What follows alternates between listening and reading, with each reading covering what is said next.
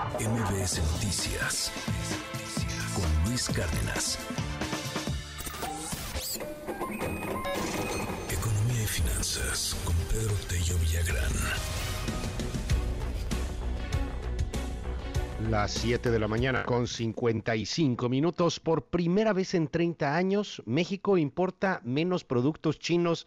Ah, caray. Y eso, querido Pedro, muy buenos días.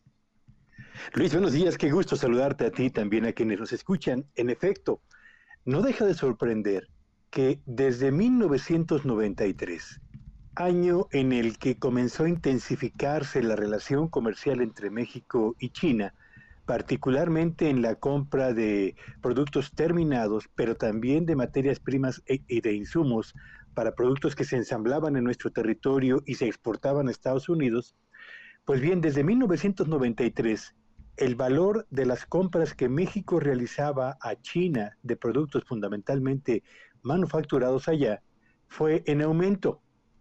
Solamente hubo un par de años en los que por condiciones extraordinarias las importaciones procedentes de China retrocedieron.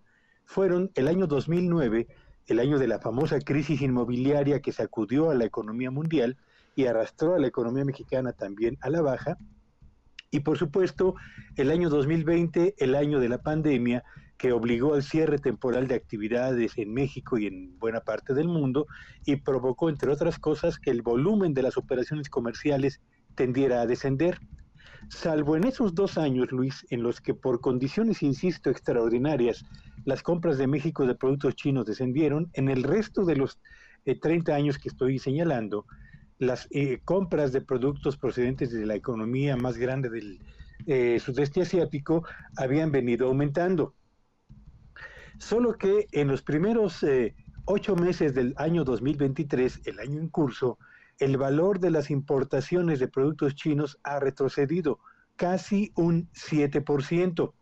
Y esto lo que ha provocado son dos cosas, Luis. Primero, que el porcentaje de la participación de la economía china como proveedora externa de la economía mexicana descendiera del 19.8% que tenía en el año 2022 a cerca del 18.5% en lo que va del 2023.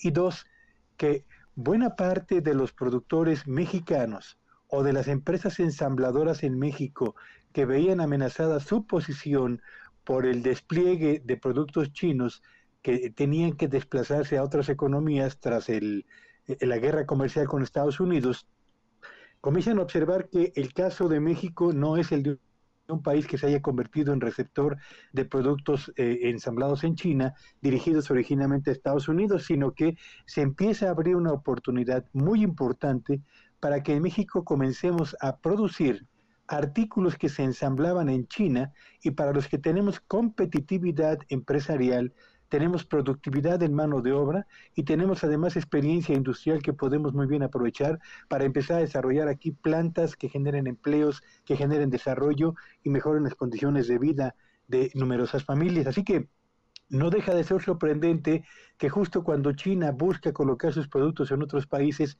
en el caso del nuestro, lejos de aumentar, los productos procedentes de aquella economía empiezan a descender y eso es una gran oportunidad para México, Luis.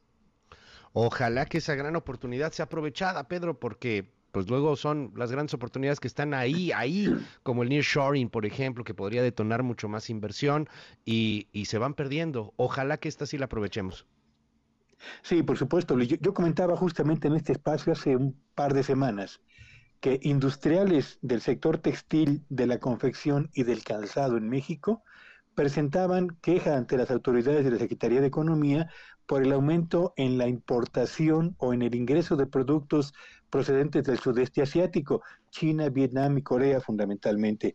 Ahora, lo que estos datos eh, eh, señalan, Luis, que eh, abordo el día de ahora, es que ciertamente hay sectores donde están aumentando la presencia de productos chinos, pero hay otros donde se están abriendo espacios de oportunidad que ojalá autoridades y empresarios los perciban bien para empezar a invertir, a impulsar el desarrollo, la inversión productiva y desde luego los impulsos del crecimiento de la actividad industrial en nuestro país. Muchísimas gracias, Pedro. Te seguimos en tu red. ¿Cuál es? Síganme en X en arroba Petello Villagrán y que tengan un espléndido fin de semana. MBS Noticias Luis Cárdenas.